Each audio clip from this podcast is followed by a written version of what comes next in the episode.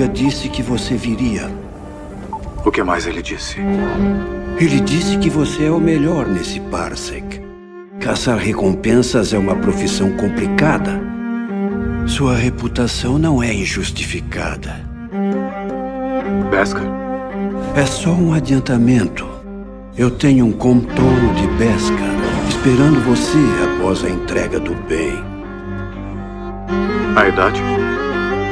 Tem 50 anos de idade. Disseram 50 anos. Espécies envelhecem de modo diferente. Talvez possa viver muitos séculos. Infelizmente, nunca saberemos.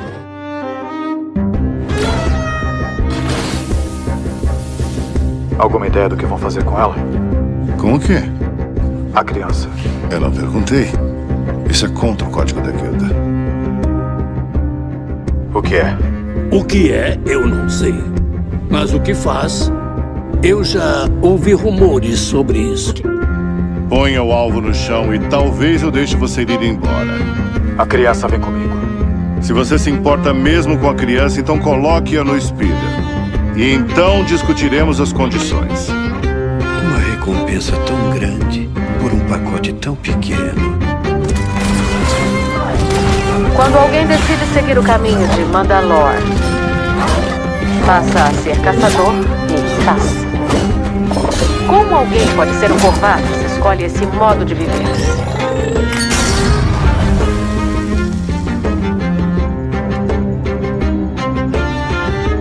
Quantos deles tinham rastreadores FOBs? Todos eles.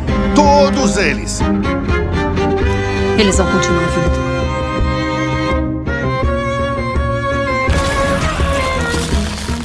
Veja comigo. Não é vida para uma criança. Vocês têm uma coisa que eu quero. Ela significa mais para mim do que vocês podem imaginar. Pela doutrina, está sob seus cuidados. É como deve ser. Vocês são um clã de dois.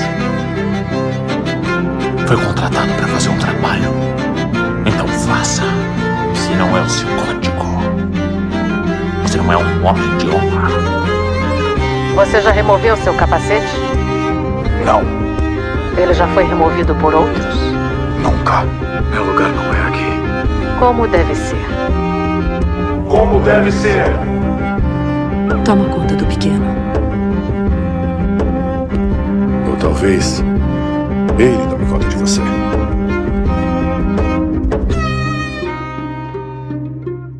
Obrigado por trazer paz para o meu vale. E tenho dito.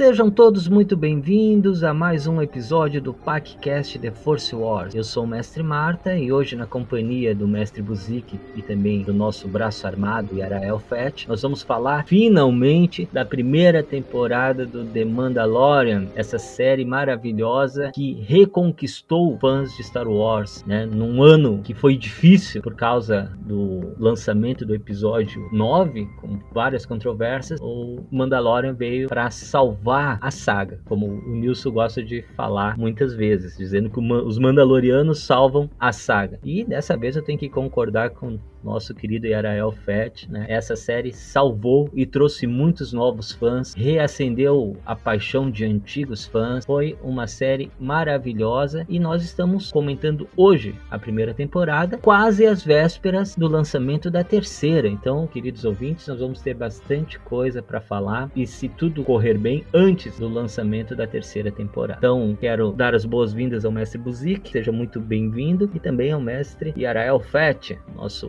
braço armado. Sejam bem-vindos. Saudações a todos, saudações mestre Marta, Yarael Fett. É como sempre um prazer estar aqui mais uma vez. Hoje então, finalmente, vamos falar sobre a primeira temporada do The Mandalorian. Finalmente, né, mestre Marta? Demorou um pouquinho, mas estamos aí e vamos dar continuidade a mais um debate Star Wars. A gente tarda, mas não falha. Tarda, mas não falha, justamente. Mas antes, só lembrar aos nossos ouvintes aí que já estão acostumados com a nossa ladainha inicial aqui, lembrar aos nossos queridos ouvintes que os nossos canais, as nossas redes sociais estão abertas para vocês. Facebook, Instagram, uh, o nosso e-mail, podcast.wars@gmail.com, podcast The Force Wars, o nosso Instagram e também a nossa página no Facebook, para vocês deixarem lá suas opiniões, comentários, se tiverem algum assunto diferente que gostariam de ouvir aqui no podcast, por favor, deixem seus recadinhos lá. E também lembrar que esse nosso e-mail, podcast.wars@gmail.com, é a nossa chave Pix, se você quiser fazer uma doação para manter esse podcast no ar. Em tempos de bloqueio imperial, as coisas estão difíceis. Então, minha gente, se vocês quiserem nos ajudar, favor, toda doação é bem-vinda. Querido Yarael Fett, seja muito bem-vindo a mais um podcast de Force Wars. Boa noite, mestre Buzik. Boa noite,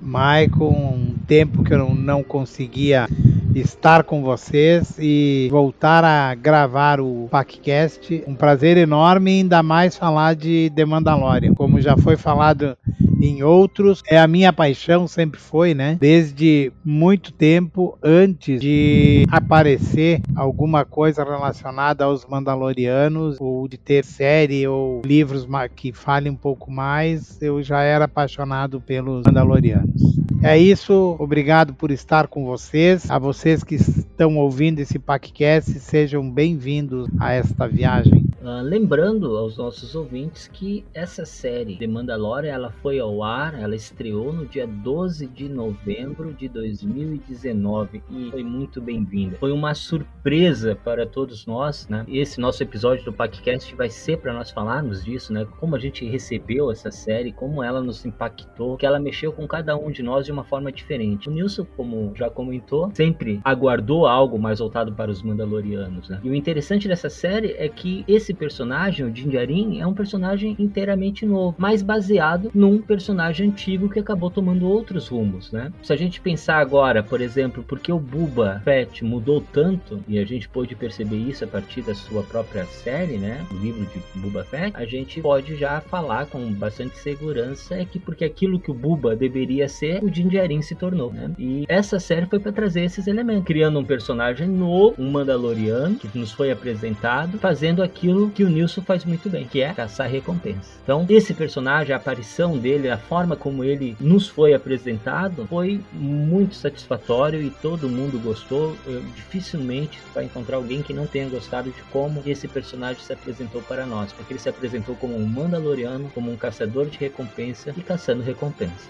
Verdade, mestre Marta. Bem colocada essa observação. É um personagem totalmente novo, uma série estruturada em cima de uma história completamente nova, mas que traz elementos de um personagem já conhecido, de uma história já conhecida. E colocou bem ali, ele já se apresenta na, entrada da temporada ali no primeiro episódio. Ele é um caçador de recompensa. E como o nosso querido Yarael gosta de dizer, rápido e certeiro, né? Ele não brinca em serviço. É, então, me surpreendeu positivamente The Mandalorian.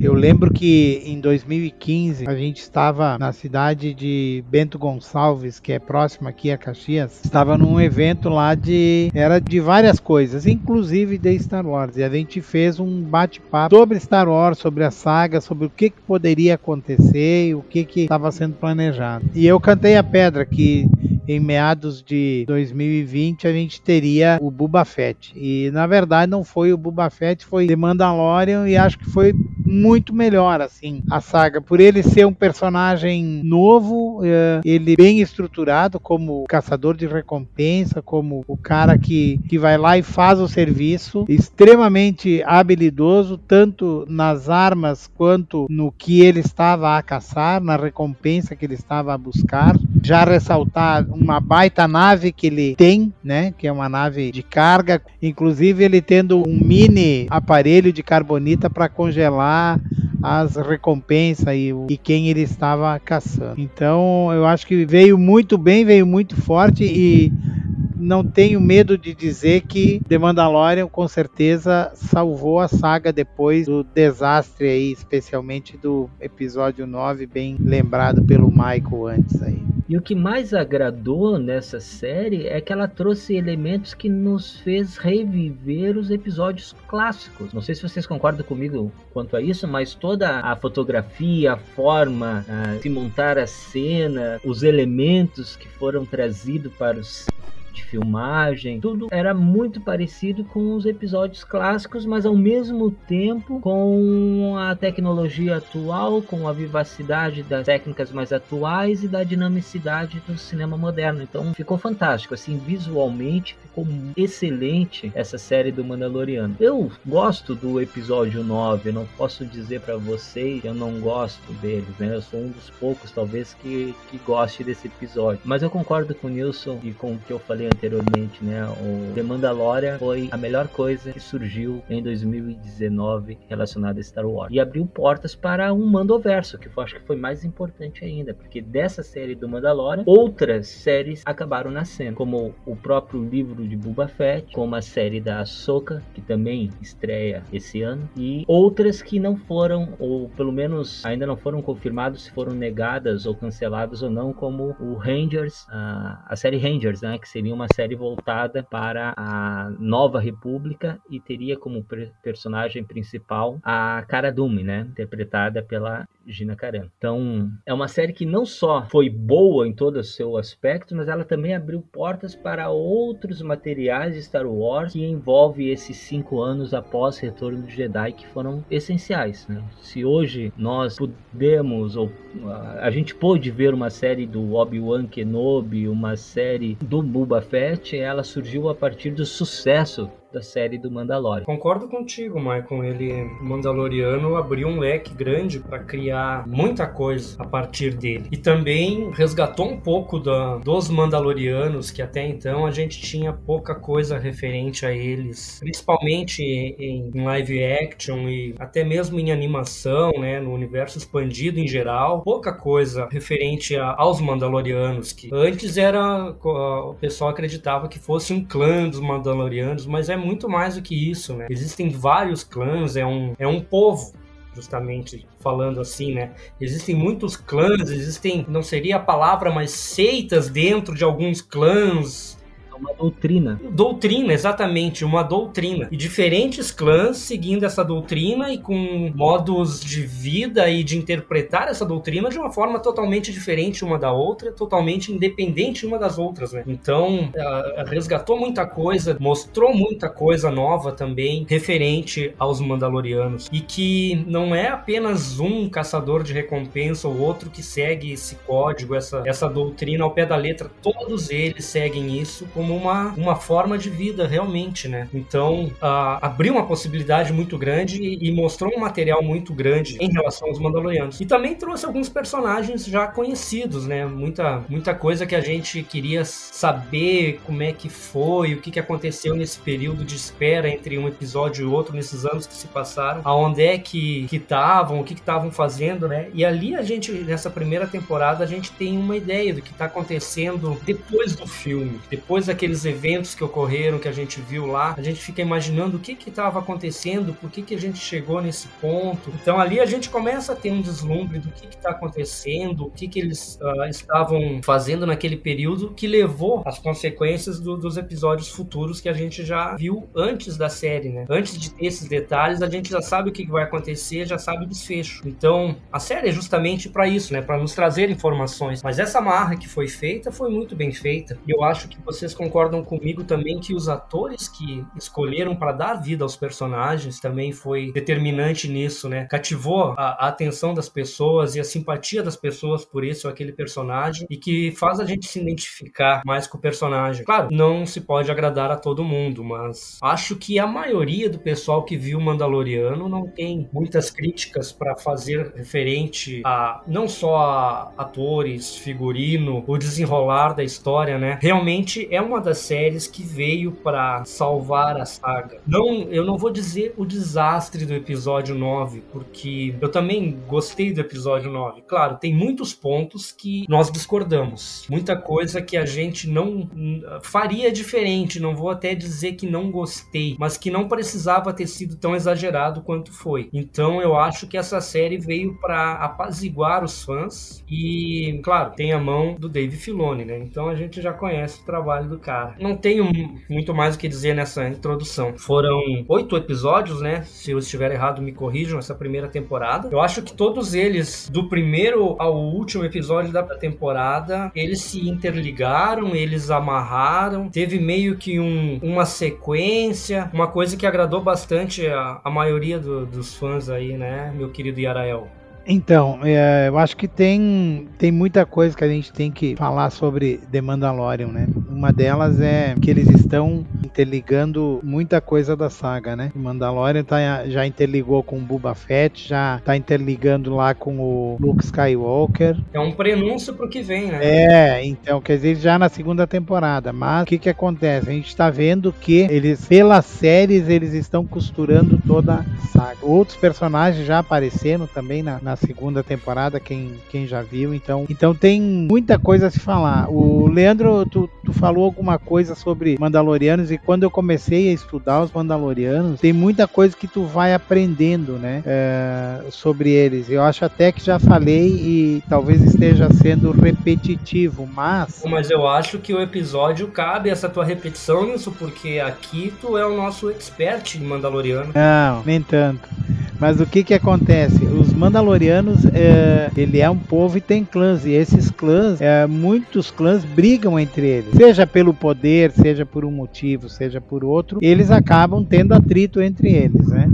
E isso a gente vê ao longo da primeira temporada, a gente vê isso claramente na primeira temporada, que num determinado momento eles estão lá quebrando o pau lá nas masmorras, lá no, onde ele foi entregar a recompensa. Nevarro, nos esgotos de Nevarro. Exatamente. E, e logo em seguida, no mesmo episódio, eles estavam se defendendo. Então, é, isso é uma coisa do Mandaloriano, entendeu? Ele vai sempre defender-se uns aos outros. Por mais que quebre o pau, eles, enquanto raça, enquanto povo, enquanto clã, eles se defendem entre si. Que a briga que tem ficou a briga, a briga lá. Mas se tiver que um outro te atingir, se mexeu com um, mexe com todos. É mais ou menos isso. Então isso é uma coisa bacana. Outra coisa muito interessante de Mandalorianos, de um modo geral, eles são muito família, né? Essa história de clã, a gente viu isso uh, em algumas cenas de Rebels, onde a Sabine ela voltou lá para cuidar da família dela e tal. Eles têm muito isso, muito enraizado isso de ser família, né? De ter a família unida, ser o clã unido, né? Então isso é uma coisa bacana que a saga traz, de reforçar esses laços, né? Não só de amizade, mas de família também, de outras coisas que envolvem situações inesperadas, né? Ou de briga, ou de guerra, ou disso ou daquilo, né? Então vimos isso lá na Velha República, no, no Expurgo, onde todo o planeta de Mandalore se uniu contra, acabou perdendo, mas estavam unidos unido contra, e aí não se via clã, não se via família, não se via nada, se via uma guerra de Mandalore, planeta Mandalore, com o restante. Então, a saga para mim, a primeira temporada foi muito boa, mas tem que falar que a gente viu o que o pouco que a gente viu dos Mandalorianos foi de Boba Fett. Sempre falava que ele era um cara feio, sei lá o que e tal, né? E quando veio o Din Djarin, a gente viu em alguns episódios que ele tomou pau, ele, ele apanhou, ele, apesar dele ter armas, apesar dele ter recursos eh, de Tomou um armamento. pau dos Jawas, inclusive, né? É, tomou um pau de vários, não foi só de um. Isso quer dizer o quê? Isso traz pra ele a humanidade. Ele não é um super-herói, ele é um cara, ele treina pra, pra luta, ele treina pra ter uma boa mira, ele treina pra, pra usar todos os recursos que o ambiente possa oferecer pra ele, mas ele é um ser humano e quem é- daqui a pouco vai encontrar um mais forte que ele. Foi o caso que aconteceu e ele acabou tomando pau, né? E ele tem um ranço com os droids também, né? Mostra mais gosto. um- uma coisa que, que mostra que ele é um humano, né? Ele, ele detesta droid. É, não, não gosta. Teve que fazer uma aliança lá pelo episódio 2 lá, teve que fazer uma aliança lá com uma unidade IG pra não morrer, porque ele tava acabando com tudo. Mas enfim, eu acho que, que é isso. A primeira temporada de Mandalorian pra mim foi muito, muito boa, especialíssima, porque eles foram cirúrgicos no que em todo o desenrolar da série de Mandalorian.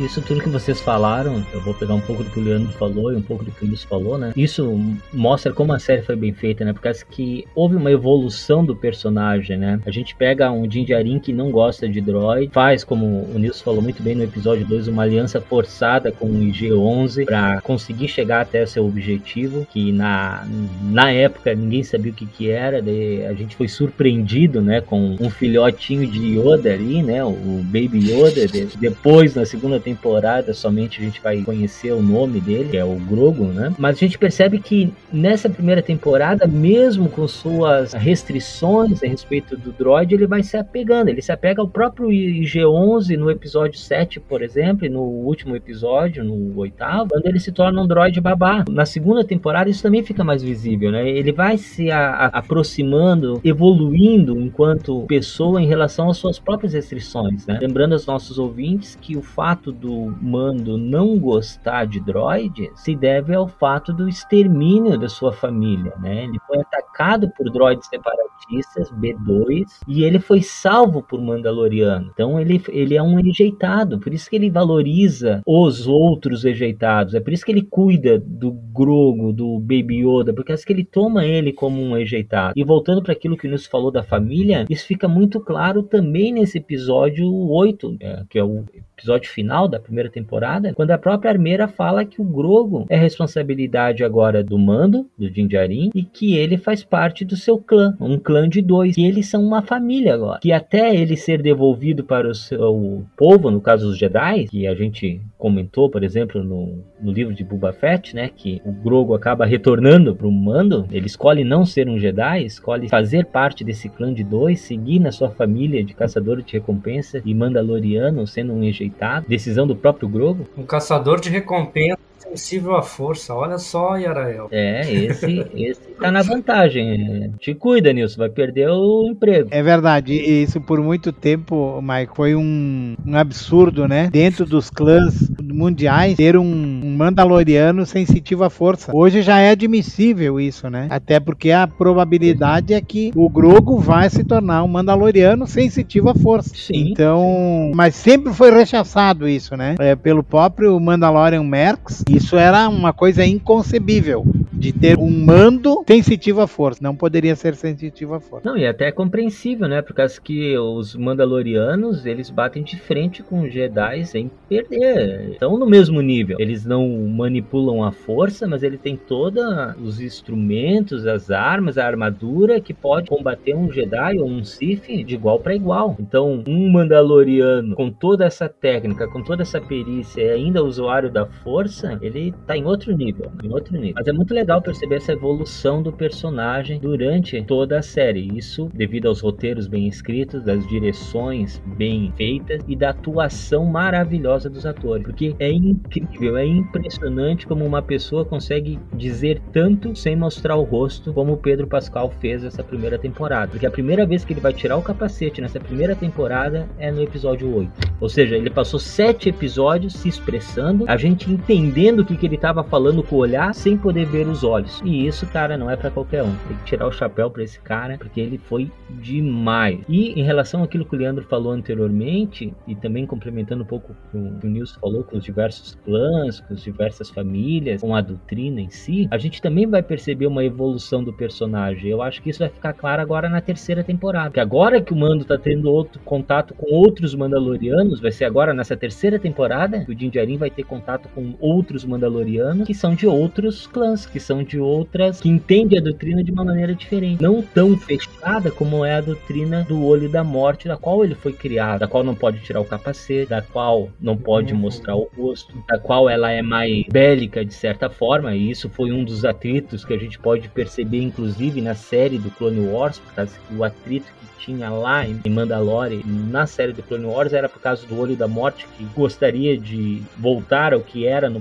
passado, aquele, aquela Mandalore mais tribal, mais bélica, enquanto a Satine e queria uma Mandalore mais neutra, mais pacifista. Então todo esse contraste a gente consegue perceber no personagem na sua evolução. E situando os nossos ouvintes, já que o Leandro falou muito bem, com bastante propriedade sobre o que, que se passa, o que está se passando, a... essa série ela se passa cinco anos depois do retorno de Jedi. Então o Império recém caiu. É cinco anos de Nova República que está tentando se estabelecer e de um Império que está tentando morrer. Vários momentos na, na, primeira temporada eles se referem ao Império como o Império não existe mais. Mas mesmo assim há remanescentes imperiais que acreditam nesse Império. E o fato de acreditar nesse Império faz com que eles queiram que esse Império permaneça. E aí que nós temos os contrastes com os personagens, né? Como o Leandro também falou muito bem, né? Foram muito bem ah, escolhidos os atores para fazer esses personagens e muito bem escritos esses personagens. O Leandro falou, o Mestre Buzik falou do David Filoni, mas não podemos deixar de falar do Favreau, por causa que a ideia principal é do Favreau. Exato. Né? O Favreau que fez a concepção, ele que baseou, ele que criou a série. E o David Filoni veio junto ali, né, como auxiliando. Mas esses dois caras junto não tem para ninguém, né? Porque eles conseguem trazer elementos clássicos, colocar elementos do novo e escrevendo algo que vai, inclusive, servir de referência para os filmes atuais. O que, que essas séries todas que estão fazendo agora, que estão surgindo agora, tem de mais importante, pensando no universo expandido, na ligação dos filmes clássicos, do, da prequels, dos últimos filmes, livros e tudo mais, é aquilo que nos falou, dessa conexão, justamente para explicar algumas coisas que vão acontecer lá no episódio 7, 8 e 9. Então, por exemplo, por que o Império queria o Grogu? A importância desse Baby Yoda, porque eles queriam? Eles queriam estudar eles, eles queriam um corpo vivo como midi-chlorians, talvez já pensando naquela clonagem do Palpatine lá na frente. Então, são questões que se colocam que vão se construindo para tentar explicar uma coisa, algo que a gente não sabe ainda, a gente vai saber depois, mas está se desenhando para para isso, para uma explicação, né? Todas essas séries estão indo em direção a uma explicação para as coisas que acontecem nos filmes novos. Por exemplo, no episódio 7 dessa primeira temporada, a gente vê o pequeno Yoda, o pequeno Grogu, o Baby Yoda, curando com a força um grife carga que tinha sido mutilado e envenenado. Então, quando aparece um Baby Yoda curando com a força, fica muito mais tranquilo de ver uma Rey no episódio 9 curando com a força também. Então, ó, isso já não é uma uma coisa que aconteceu do nada, ou seja, já aconteceu antes. São é, esses pequenos elementos que vão se construindo que vão nos ajudar a daqui a um tempo, quem olhar os episódios novos, perceber as coisas e não achar tão estranho, não achar tão exagerado, como o Leandro comentou, não achar tão esquisito. Então ali nós temos uma relação que a gente não sabe exatamente o que, que o Império está fazendo, os remanescentes imperiais, mas a gente sabe que tem uma ordem por trás disso. E ainda nós temos uma república que está tentando se fortalecer e se fixar. E nós tivemos personagens maravilhosos apresentados como foi a Cara Dune, como foi o Quill, como foi o próprio IG-11 que nós já comentamos, o próprio Moff Gideon, né? E a gente descobre que ele era um membro da inteligência, né? A Imperial, que é inclusive a foco dessa série nova do Endor, né? O BSI. Então ele era um espião do BSI foi conquistando. E nós temos ele, esse personagem, né? O Moff Gideon como um dos principais responsáveis pelo aquilo que o Nilson falou também, que foi a Noite das Mil Lágrimas, a destruição de Mandalore. Então tudo isso está conectado e tudo isso está presente na primeira temporada de uma forma tão sutil que só olhando o todo que a gente começa a perceber. Quando a gente assistiu a primeira temporada, a gente não fez todas essas relações, a gente precisou da segunda, a gente precisou do trailer da terceira, mas ao mesmo tempo a gente consegue identificar certos aspectos que vão fazendo sentido quando a gente vê a obra, e aqui eu me refiro a Star Wars como um todo. Não sei se vocês concordam comigo. Eu acho que sim. Acho que é bem isso que tu colocou, sem pôr nem tirar nada, assim. Nessa primeira temporada a gente vê bem essa coisa do, dos personagens bem escritos, de um roteiro, direção, interpretação impecável dos atores. Como tu falou, né, mestre Marta, o amadurecimento do personagem e como o Yarael falou que o Mandaloriano é uma coisa bem família família. Então, essa relação família é muito forte. E a gente tem essa percepção a partir do amadurecimento do, do Jinjarin, que no início ele é um caçador de recompensa, fiel à sua doutrina, que segue o seu código e tudo mais. Aí ele tem uma, uma situação inesperada, uma coisa, um trabalho, mas uma coisa muito diferente acontece que ele tem que tomar uma decisão entre seguir o código ou seguir aquilo que ele acha que é certo. Então ele entra num conflito interno aí, não sei se vocês também tiveram essa visão, que leva, força ele a ter esse amadurecimento e ele toma uma decisão e devido a, a essa coisa de ser um Mandaloriano, ele mantém essa decisão e vai arcar com essas consequências até o final de tudo que acontecer. E a gente percebe isso nele, né? Que ele acredita acredita que está fazendo a, aquilo que ele acredita ser certo, mas ele continua sendo Mandaloriano, ele continua tendo um código de, de honra, continua com a, sua, com a sua postura inicial, mas defendendo uma causa que ele acredita e que ele resolve tomar, ir contra o mundo, vamos dizer assim, em função de acreditar nisso. Né? E essa coisa da ligação da, da, da série aí que nós falamos e vamos repetir mais um pouquinho, também eu achei que ficou muito bacana essa introdução do personagem novo, a aparição de personagens já conhecidos e esse diálogo que foi feito entre eles, né? Essa a história se desenvolveu de uma maneira que o novo e o antigo se fundiram e formaram uma história nova a partir de, de determinado encontro e que caminham junto na, na primeira temporada, vão caminhar junto na segunda e as coisas vão acontecendo a partir da, dessa fusão, né? Então eu achei muito bem feito, muito bem colocado isso também. Positivo. Uh, algumas coisas que também são curiosidade, né? E a gente vê nessa primeira temporada a aparição de uma armeira, ou seja, ela não é uma caçadora de recompensa, ela é uma mandaloriana e é uma armeira. E isso, uh, nos estudos que eu tinha feito antes, há tempos, muito tempo atrás, o mandaloriano é um estilo de vida. Então ele não, ele não precisa ser um caçador de recompensa, ele pode ser um armeiro, ele pode ser daqui a pouco ser um mecânico de naves, ou um construtor de naves, ou um fazendeiro, entendeu? É, tem muita coisa que envolve os Mandalorianos que a gente ainda não conhece. Possivelmente vai conhecer, possivelmente vai conhecer. O papel da armeira na temporada, na primeira temporada do The Mandalorian, apesar de não ter um chefe, eles não estavam meio que perdidos, mas ela fez o papel de chefe. Fez o papel de chefe quando deu o quebra-pau lá nos esgotos de Nevarro. Ela meio que ditava as regras e todos eles, né, deu para perceber que os Mandalorianos que frequentavam o a forja, respeitavam a opinião dela, né? Então veio também aí outra coisa, por ela ser mulher não, não interfere em nada. Então, pelo contrário, eles obedecem por quê? Porque é alguém que está à frente, alguém que, que tem contato com provavelmente muitos clãs, por ela ser uma armeira, ela tem, deve, deverá ter contato com muitos clãs, e eles entendem que ela tem um papel diferenciado dentro da hierarquia dos Mandalorianos. E eu achei muito bacana isso dela meio que comandar o povo. Ó, se resolvam vocês, mas uh, Mandalora vale mais, né? Tem é, respeitar mais os códigos e tal, parará, parará, parará. Ela inclusive pergunta pro Din Djarin se ele já tinha tirado o capacete dele alguma vez. Então ela tem isso nela, né? Ela tem a história de Mandalore nela. E dizer que é, é, Mandalorianos não são só caçadores de recompensa, né? Fazem outras coisas né? outras profissões e não deixam de ser mandalorianos por isso. Muito bem colocado, Nilson, que arremete àquilo que tu falou, que os mandalorianos são um povo. Então, há diversas funções dentro deles que não dependem de ninguém, eles são totalmente independentes. É isso, então, é, e tem que ressaltar isso sobre mandalorianos, que é uma cultura ainda que tem muita gente que, que ainda está tentando entender. Como a gente imaginava, por exemplo, né? E eu já citei isso também em várias rodas de conversa, e acho que já no PacCast também já citei, e vou citar de novo, porque é importante. Como Star Wars ela tem o seu próprio universo, e quem ainda não o fez, se algum fã de Star Wars não o fez ainda, se digitar no Google Galáxia Star Wars, vai ficar apavorado, porque o que tem de planeta com seus habitantes, com suas raças, as suas crenças, a sua língua, é uma coisa é, gigantesca e, e, é um mundo completamente diferente. E a gente saber de Mandalorianos é muito mais do que a gente está vendo na série do The Mandalorian, na série do Buba,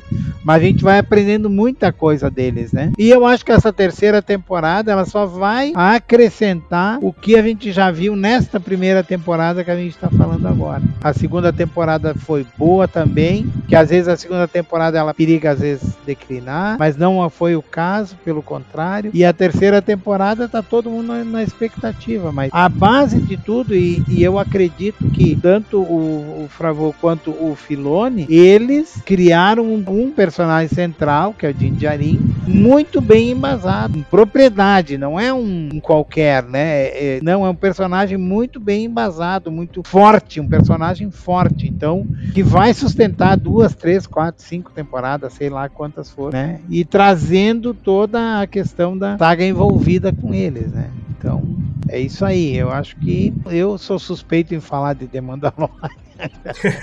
Eu me empolgo e vou falando. Ei, Nilson, só colocar que, ressaltando o que tu falou ali, que essa primeira temporada ela foi tão bem estruturada que ela deu segmento na segunda muito boa, uma expectativa de uma boa terceira, quarta ou quinta temporada, se, se houver, que a primeira temporada, todos os episódios foram bem feitos e bem amarrados um com o outro, as passagens foram feitas no devido tempo, as suas necessidades, que não deixou furo, né, para uma segunda temporada decair, o que manteve ela em alta, né? Que geralmente se tu começa com a primeira temporada meia capenga na metade, a segunda temporada ou começa baixa ou ela decai, né? Então essa foi tão bem montada que deu um up no final da temporada, uma prévia para um início forte da segunda, né? É isso mesmo. E é uma base, né? Uma base sólida que a partir dessa base sólida sai uma construção sólida. E foi isso que aconteceu, né? E é interessante falar dessa passagem da primeira para a segunda, porque se tu botar lá agora a segunda temporada, episódio 1, a entrada vai ser assim, ó, capítulo 9. É uma sequência. Eles continuaram. Então é isso que tu falou, é, é muito preciso, Mestre Buzik, porque é justamente isso. Você tem uma base forte que vai ligando os episódios. E a gente percebe isso, assim, ó, o primeiro episódio apresenta o mando, apresenta a, um objetivo. O segundo episódio já nos apresenta mais dois personagens. Um que vai ser um pouco mais desenvolvido para aparecer novamente. Dois, na verdade, né? Que é o IG-11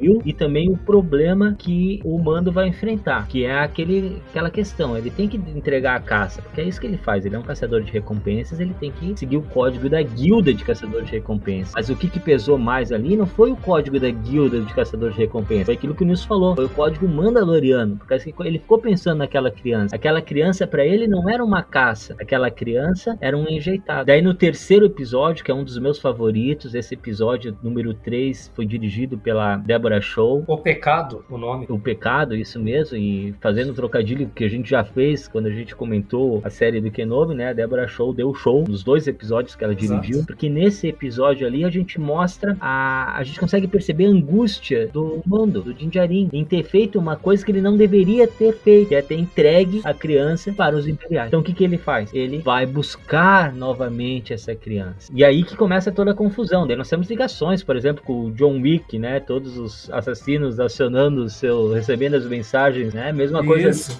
dele, né? Todos os caçadores de recompensa recebendo a mensagem ali dizendo, ó, o alvo é esse cara aí, você tem que pegar ele. E a gente tem cenas de ações muito boas nesse episódio. O episódio 4, ele nos apresentou foi um, um, um, episódio mais morno, mas ele foi essencial. Por que ele foi essencial? Porque ele nos apresentou duas coisas. Primeiro, uma personagem nova, maravilhosa, que foi a Cara Dune, e a gente descobriu que ela era uma paraquedista da rebelião, que ela era de Alderan, e a gente descobriu isso, mas a gente descobriu também que o Mando queria deixar a salvo a criança. Tanto é que ele foi procurar o um lugar mais distante, lugar mais longínquo para isso. Então, olha só, o episódio 2 nos apresenta a personagem, o episódio 3 tem uma ação, nos apresenta o, problema ali, um conflito, e o episódio 4 nos apresenta mais personagens. E esse episódio 4 foi dirigido pela Dallas Bryce Howard. E aqui eu quero aproveitar a ocasião para corrigir um equívoco meu que foi dito no episódio que nós gravamos do Tales of the Jedi, quando a gente falou dos trabalhos da, da Bryce Dallas, eu comentei que ela tinha dirigido o, o sétimo ou oitavo episódio do The Mandalorian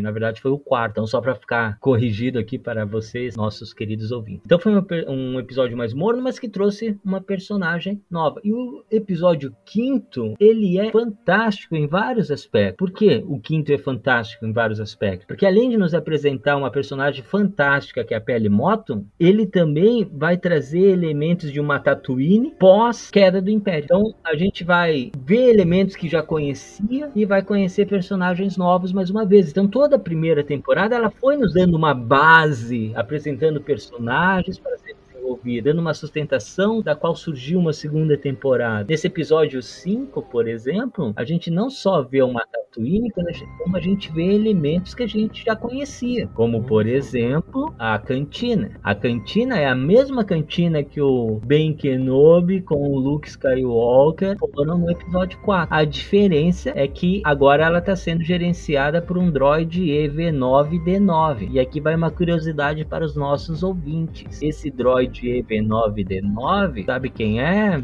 mestre Buzik? É o nosso querido Mark Hamill, nosso querido Luke Mark Skywalker. Hamill. Olha, Olha só. só, né? Ele que faz esse droid ali, ele faz a voz desse droid. Ele estava presente desde a primeira temporada de The Mandalorian, só que a gente não viu. Isso é muito legal. Não só isso, ele apresenta o lugar onde que o- tava o Han Solo discutindo com o Grido. Até o buraco na parede aparece nessa cena. Então É é, um episódio que nos traz nostalgia. É fantástico. E nesse episódio a gente conhece a Fênix Shand, que a gente vai. Então, mais um personagem apresentado. Então, vocês estão entendendo? Cada episódio tem um propósito bem distinto que vai se ligando e deixando essa base que vocês falaram muito sólida para uma segunda temporada, para uma terceira temporada, uma quarta e para uma quinta, que é a pretensão do Favreau e do Filoni é fazer cinco temporadas. né? Então, a partir dessa base é muito importante. Assim como acontece também no episódio 6, porque no episódio 6 também são apresentados personagens que vão ser usados depois. O Mayfield, é, que vai aparecer na segunda temporada, é ali nesse episódio que o Mando conhece ele. Então, é um episódio muito bem legal.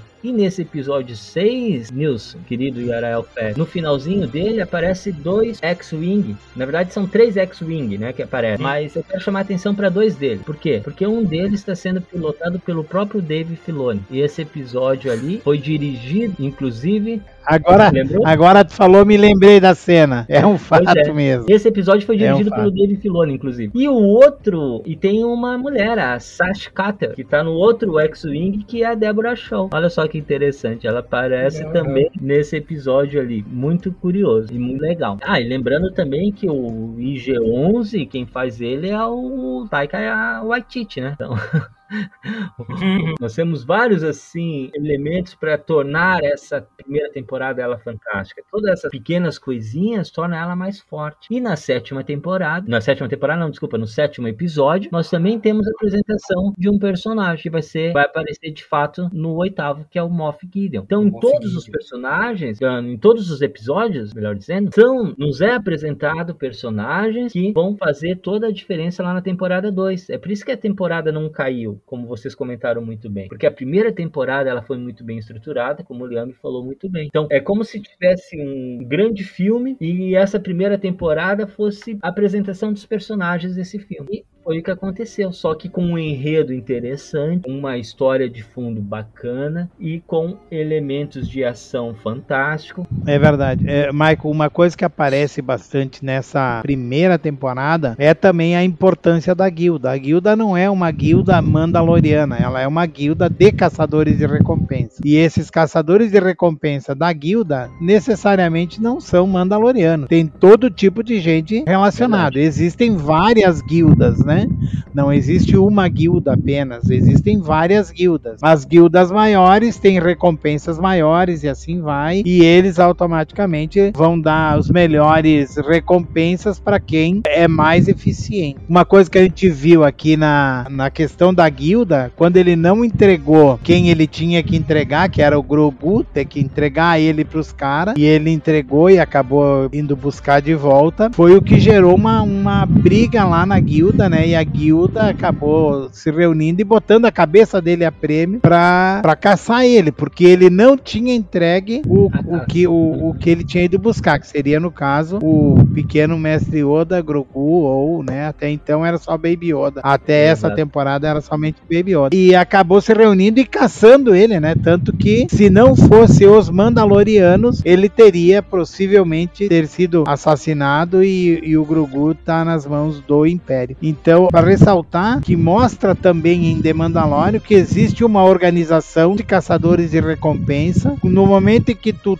tá nessa guilda, tá nessa organização de caçadores de recompensa, tu tem que respeitar os códigos dela. Verdade. Então é outra coisa também que a gente às vezes passa batido, né? Tu olha, tu enxerga, mas tu não te detém. Mas isso é uma coisa muito importante dentro da saga toda, né? A importância da guilda em relação a isso. Que apesar dele ser o Din Djarin ser muito respeitado como caçador de recompensa e ele sim receber várias recompensas boas para ir buscar, a guilda ela se viu na sinuca de bico tendo que ir atrás dele para dizer para eles, ó, aqui não funciona assim, aqui tu tem que entregar o que tu foi buscar. Aqui para te ganhar a tua recompensa, tu tem que, então é essa que, que é a situação também que tem que é, lembrar aí para os nossos espectadores, é, se atentar desses pequenos detalhes aí que vão enriquecendo a nossa saga, né? E a nossa Verdade. série também. Muito bem.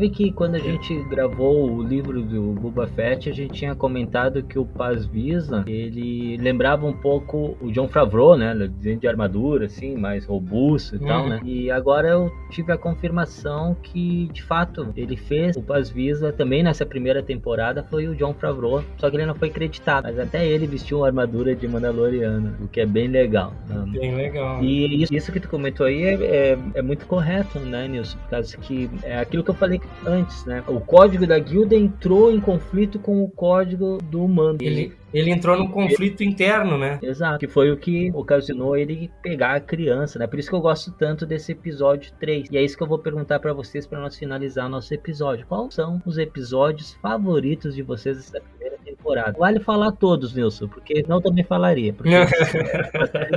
Mas tu pode destacar dois ou três que tu gostou bastante. Os meus, eu vou falo por fim. Vou deixar o Leandro falar primeiro, depois Yarael Fett. Só fazer um comentário em cima do que o Nilson falou, que nessa primeira temporada o, o Grogu é conhecido como Baby Yoda. Esse bebê de 50 anos, né, Nilson? Um bebê de 50 anos. Fato também.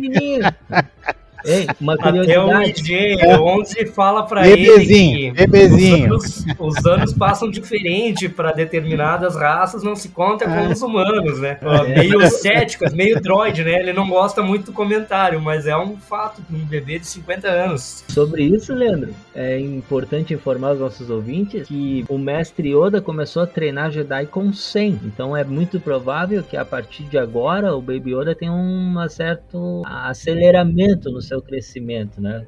É uma, é raça, uma raça que a gente não conhece, né? A gente não sabe nem o nome dessa raça. E a gente chama de Baby Yoda informalmente, né? Porque nos episódios ele era chamado só como uma criança, né? A criança, exato. É. Uh, só antes de eu comentar sobre os meus episódios favoritos, eu tenho que lembrar que eu não lembro qual foi o episódio, mas o mestre Marta tem uma teoria sobre o Grogo, né? Em algumas reuniões do conselho, parece que o mestre Yoda não estava presente, né? Onde será que ele estava? E nem a Yado, diga-se de passagem. Nem os dois da, ai, ai, da ai, mesma raça, os dois únicos que a gente conhece aí.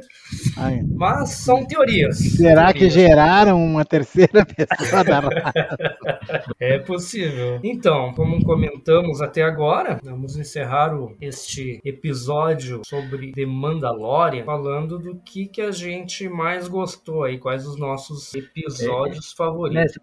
Antes de dar continuidade, seria muita decepção decepção minha quando saber que o, que o Grogu não é filho do Yoda e nem da Yada, filho, filho do padeiro, do sapateiro, do leiteiro, do vizinho. Cara, só tem dois amigos daquela raça que a gente conhece na galáxia inteira, né? É verdade. Mas eu quero dizer, Marco, daqui a pouco eles apresentam um planeta só de Babies e Odas, né? Vai saber, né? Sim, sim, é verdade. É lá um planeta inteiro, né? E a gente só conhecia. A proporção que tá tomando as séries é possível também, né? a bobagens à parte pode falar o que é importante, mas música. Muito bem, então. Nessa primeira temporada aí, o que que eu gostei? Cara, eu vou ter que colocar o primeiro episódio, porque apresentou um Mandaloriano assim, a lá Boba Fett. Vamos ser claros, sinceros e honestos com o nosso querido Yarael Fett aqui. Apresentou um personagem já conhecido, um Mandaloriano, imponente, um caçador de recompensa determinado, que foi lá, buscou a caça. Nos primeiros 10 minutos do episódio, nós já vimos a proporção que isso ia tomar, afirmando assim isso que nós falamos até agora dessa base forte. O primeiro episódio foi determinante para isso. A entrada, a abertura, todo o visual do episódio, aquela coisa meio western assim, meio pistoleiro, bem caçador de recompensa mesmo, né? Chegando seco, sem brincadeiras. Fizeram umas piadinhas com ele lá, ele não, já não gostou, já tocou-lhe fogo, né? Posso te levar quente ou frio? Isso aí. Ou tu vem comigo ou tu vem comigo. Tu é o, o meu serviço e eu cumpro o que eu prometo. Uh, um outro, outro episódio que eu vou destacar, eu fiquei entre o 4 e o 5, mas eu vou colocar o 5, a pistoleira, justamente por aquilo que tu falou, que nos apresentou personagens novos, essa fusão de personagens já conhecidos e porque apesar dele seguir uma linha bastante determinada, assim, bastante clara de constância dos episódios, esses cinco a gente já teve um pouco mais de um pico de ação, vamos colocar assim, que já nos, que nos mostrou que o nível dos episódios não ia cair. Ia permanecer uma Verdade. primeira temporada reta e que ia levar para um fechamento já bastante emocionante, com bastante ação e que nós teríamos uma prévia de segunda temporada já em alta. E aparece as botas do Boba Fett. né? E aparece as botas do Boba Fett, exatamente. O outro episódio é o episódio de fechamento, a redenção, o episódio 8.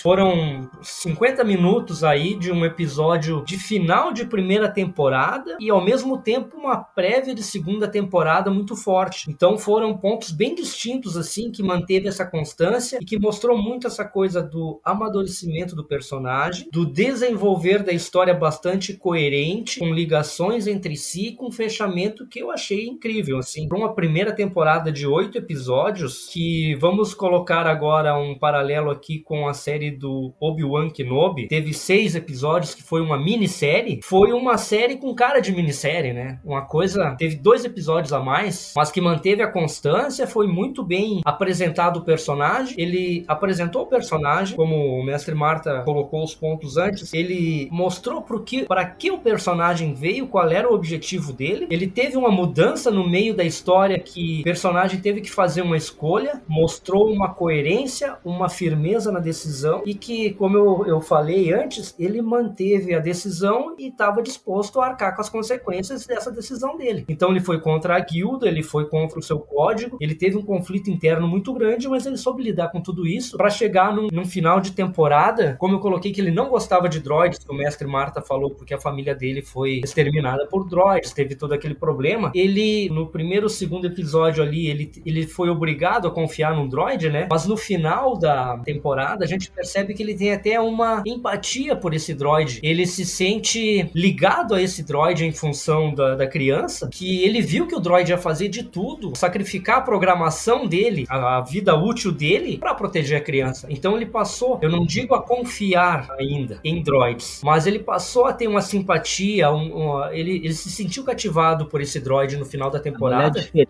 pra eles, né? Isso, exatamente. Passou a olhar diferente para eles e que em algumas situações ele poderia sim confiar em um droid futuramente. Então esses foram os episódios que, que eu destaco aqui. São os episódios que eu achei que, que foram ponto-chave assim, em tudo isso que a gente falou até aqui. Confessar para vocês que eu fiz essa escolha dos episódios agora, tá? Para fazer esse comentário, porque em função do que a gente falou, eu acho que foram pontos bem distintos na, nessa primeira temporada. Eu não sei se o Yarael e e o mestre Marta concordam dessa mesma decisão, mas foi o ponto de vista que agora eu tive aqui, que tudo isso que a gente falou desse amadurecimento, desse envolvimento, desse conflito que ele sentiu, estão bem colocados nesses episódios. 1, o 5 e o oitavo episódio, que é o primeiro episódio, o Mandaloriano, o quinto episódio, a Pistoleira e a Redenção, o episódio de fechamento dessa primeira temporada. Então, se não vale dizer todos, né? Apesar de eu querer dizer todos, né? É, isso não vale.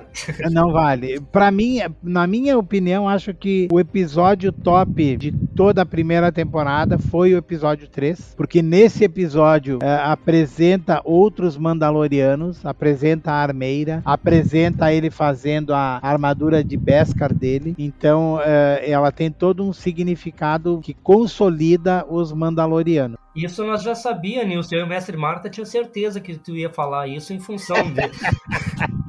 Mas é, eu para mim o episódio, o melhor episódio de todos foi este episódio, o 13, em função de tudo que ele nos apresenta, né?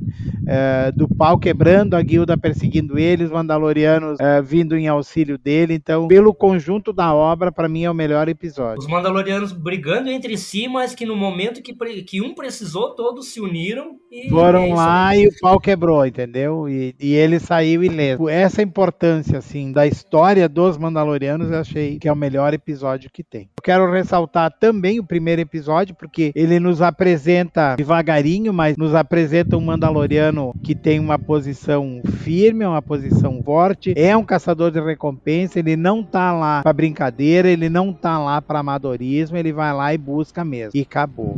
Se ele tivesse sem o helmet dele, a gente diria que ele não mostra os dentes. Eu acho que ele não mostra os dentes mesmo atrás do helmet. É, e seria o episódio também eu acho que fechou com chave de ouro, aquele gostinho de quero mais. Então, é, para mim, eu acho que esses três episódios são legais. Mas eu gostaria de ressaltar algumas cenas, né, que tem na minha cabeça. A primeira cena que me fica gravado na cabeça é a cena que ele não deixa que o IG-11 mate o Grogu, né? Que é, no primeiro momento ele iria matar o Grogu ali, que era a ordem que ele tinha. E que ele olha para a criança, olha para ele, todo mundo pensando ele vai matar e ele não permite. Então aquela cena ali, eu acho que foi no episódio 2, essa cena ela demonstra que por trás do Jinjarin existe toda uma humanidade. Ele não é puramente um, um, caçador de recompensa pensando no lucro, pensando na recompensa. Ele tem algo mais a apresentar que não só o, a grana, não só o dinheiro. A cena que, que ele conhece a Cara Dune, acho que é muito bacana e que eles acabam uh, for, formando uma aliança e, e, a gente vê que eles acabam ficando amigos e, e, trabalhando junto em outras situações. Então são algumas cenas assim que, que me lembra, né? Me lembra bastante a cena uh, quando ele foi buscar o ovo lá naquele era ele era um dinossauro mamute mais ou menos que tinha pelo, Mudorn. Né? Mudorn, tá aí, ó. Ainda bem que o Michael me socorre, que eu sou péssimo pra nome. Mas, e lembrando, uh... que esse Mudorn vira o símbolo do clã do, do mando, né? É verdade, é um fato, é um fato. Ele tomando aquele cacete dele, né? E aí não tinha mais nada, tinha perdido todas as armas, todas as coisas, e aí a única coisa que ele tinha era a faca, que ele puxa a faca pro Mudorn e o, e o Baby Yoda vai lá e, e aí que a gente percebe que ele tem a, é sensitivo à força. E a gente, como assim? Peraí, não, mas ele é um bebê. Tá, é 50 anos, mas é um bebê ainda. né? E aí ele utiliza e controla o animal. É, então tem algumas cenas assim impactantes. Se a gente for lembrar, cada episódio tem uma cena também impactante. Mas eu não vou me estender em todas. Essas são as que mais eu faço referência, assim, que eu acho mais importante. É um trabalho que ele colocou a vida dele em risco, essa cena que tu fala, Nilson, para entregar o ovo para os Jawas para recuperar as coisas dele que os Jawas roubaram. Só que os Jawas vão lá e quebram o ovo e acabam com o ovo em 10 segundos, né? É, chega a ser uma palhaçada, mas vamos fazer o quê? Ele compra a nave dele de volta, na verdade. Né? É isso. e a gente consegue ver pelo em ovo, né? Vocês ficam falando que não se consegue... vê pelo em ovo. Né? Nesse caso, a gente viu pelo em ovo. Fantástico, Nilson. Eu também destaco o terceiro episódio pelas mesmas coisas que o Nilson colocou, né? Eu ia destacar o quinto, mas o Leandro falou muito bem do quinto episódio. Eu vou falar superficialmente do quinto também, mas eu vou destacar o 3, o 5 e o 8. O 3, por aquilo que nós já comentamos, não só pelos Mandalorianos, mas foi muito legal ver tantos Mandalorianos juntos, né? Quando eles chegaram com os jetpacks, com tudo aquilo, né? E no final o Mano dizendo assim, nossa, eu preciso de um desses que ele ainda não tinha o hum. dele, né? Que ele vai conquistar só lá no, no episódio 8. Então, é, foi muito legal. Foi muito legal mesmo, né? Mas o que mais me chamou a atenção nesse episódio foi essa questão do mando com a criança. Que ele sabia que tinha feito uma coisa que não deveria ter feito, né? É, é, é, aquele choque daquilo que nós já falamos, né? Das ordens que ele tinha, que é seguir as regras da guilda, e o código mandaloriano, sabendo que aquela criança estava abandonada e que ela era um rejeitado. Assim como ele foi um rejeitado, né? Que foi a partir desse episódio que a série começou a ganhar forma mesmo, ritmo, né? E, e se solidificar pela decisão que ele tomou ali de salvar a criança. Então é por isso que eu destaco também o episódio 3. O episódio 5, eu não vou falar o que o Leandro já falou, mas o episódio 5 foi ponto-chave para o episódio, no caso, o primeiro episódio da segunda temporada, que é o capítulo 9, que se passa lá em Tatooine e aquelas botas que a gente vê no final, que a gente sabe que é do Boba Fett, salvando a Fênix, que a gente vai rever isso, esse momento lá na série do Buba, uh, com elementos desse episódio 5 que a gente vê nessa primeira temporada do Mandalorian, como a pele moto passando pelos droids, como as cabeças dos Stormtroopers enfiados nas estacas, né? Tudo isso a gente uhum. vai rever lá no livro de Boba Fett. E o primeiro episódio da segunda temporada a gente vê já a silhueta do Boba Fett olhando de longe o Din Djarin, né? Então tem uma ligação direta assim e já se constrói destrói nesse quinto episódio. E tem tudo aquilo que o Leandro falou, que eu vou repetir aqui porque tá muito bem dito. E o oitavo episódio, não só pelos momentos de ação, que também foram fantásticos, mas pelo final do episódio. Por causa que o Moff Gideon, ele se apresentou de uma maneira imponente. E no final, quando ele saca o sabre negro, todo mundo, acredito, falou: Uau! Como ele conseguiu esse sabre? Como ele tem um sabre de luz? Como é que ele conseguiu o sabre de luz negro, que tem todo um significado, toda uma relevância, principalmente para os Mandalorianos? São coisas que a gente vai ver nas temporadas seguintes, né? na segunda e provavelmente o desfecho ou não na terceira. Mas quando ele traz o sabre negro para fechar aquele episódio, a gente termina o episódio com um ponto de interrogação, querendo saber o porquê, querendo saber mais, querendo assistir mais, querendo ver mais. E é por isso que eu destaco também também o oitavo episódio. Então, esses são os nossos episódios. Eu sei que nós não falamos tudo que nós deveríamos ou poderíamos ter falado acerca dessa primeira temporada, mas nós concordamos que de fato ela foi fantástica e ela trouxe novos fãs. Tem pessoas que nunca assistiram Star Wars por acharem infantil ou por não gostarem, que hoje assistem Star Wars por causa do The Mandalorian. Tem que dar parabéns a essa dupla, Favreau e Filoni. Tem que dar a parabéns para Disney eu sei que tem os mais conservadores que não gostam da era Disney, mas, cara, a melhor coisa que aconteceu foi a era Disney. Eu vou repetir isso sempre, porque sem era Disney nós não teríamos nada disso aí, né? Tá, ah, a era Disney transformou o Buba em não ser mais um Mandaloriano, porque o Buba agora não é mais um Mandaloriano, né? Ele mesmo fala na segunda temporada que ele não é um Mandaloriano. Mas tudo bem, ele construiu um Mandaloriano tão casca grossa como o Buba era no Legend, que é o Dinjarin que nós comentamos hoje. E eles eram outra visão para pro Buba que ficou boa também, né? Então, tá excelente, cara. Eu não tenho nada a reclamar da era Disney. Para mim, quanto mais Star Wars,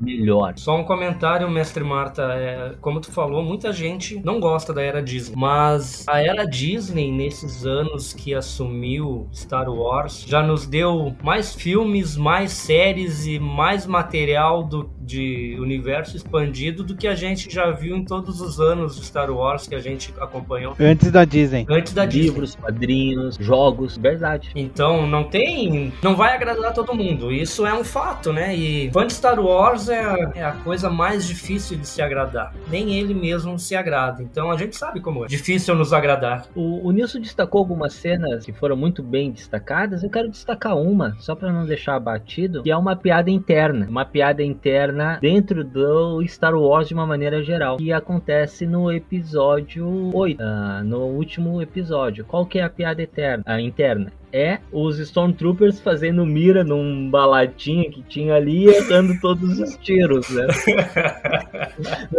Não sei se vocês lembram dessa cena, assim, eles acabaram, de, eles tinham matado o Quill, tinham pego a caça, voltando como speeder, eles estavam aguardando, aí tinha um pedaço de metal lá, os caras começam a fazer mira e não conseguem acertar nenhum tiro com as armas, né? Lembrou um amigo nosso, o tal de Velasquez, ele vai negar, ele vai negar. Muito bem, então, queridos ouvintes.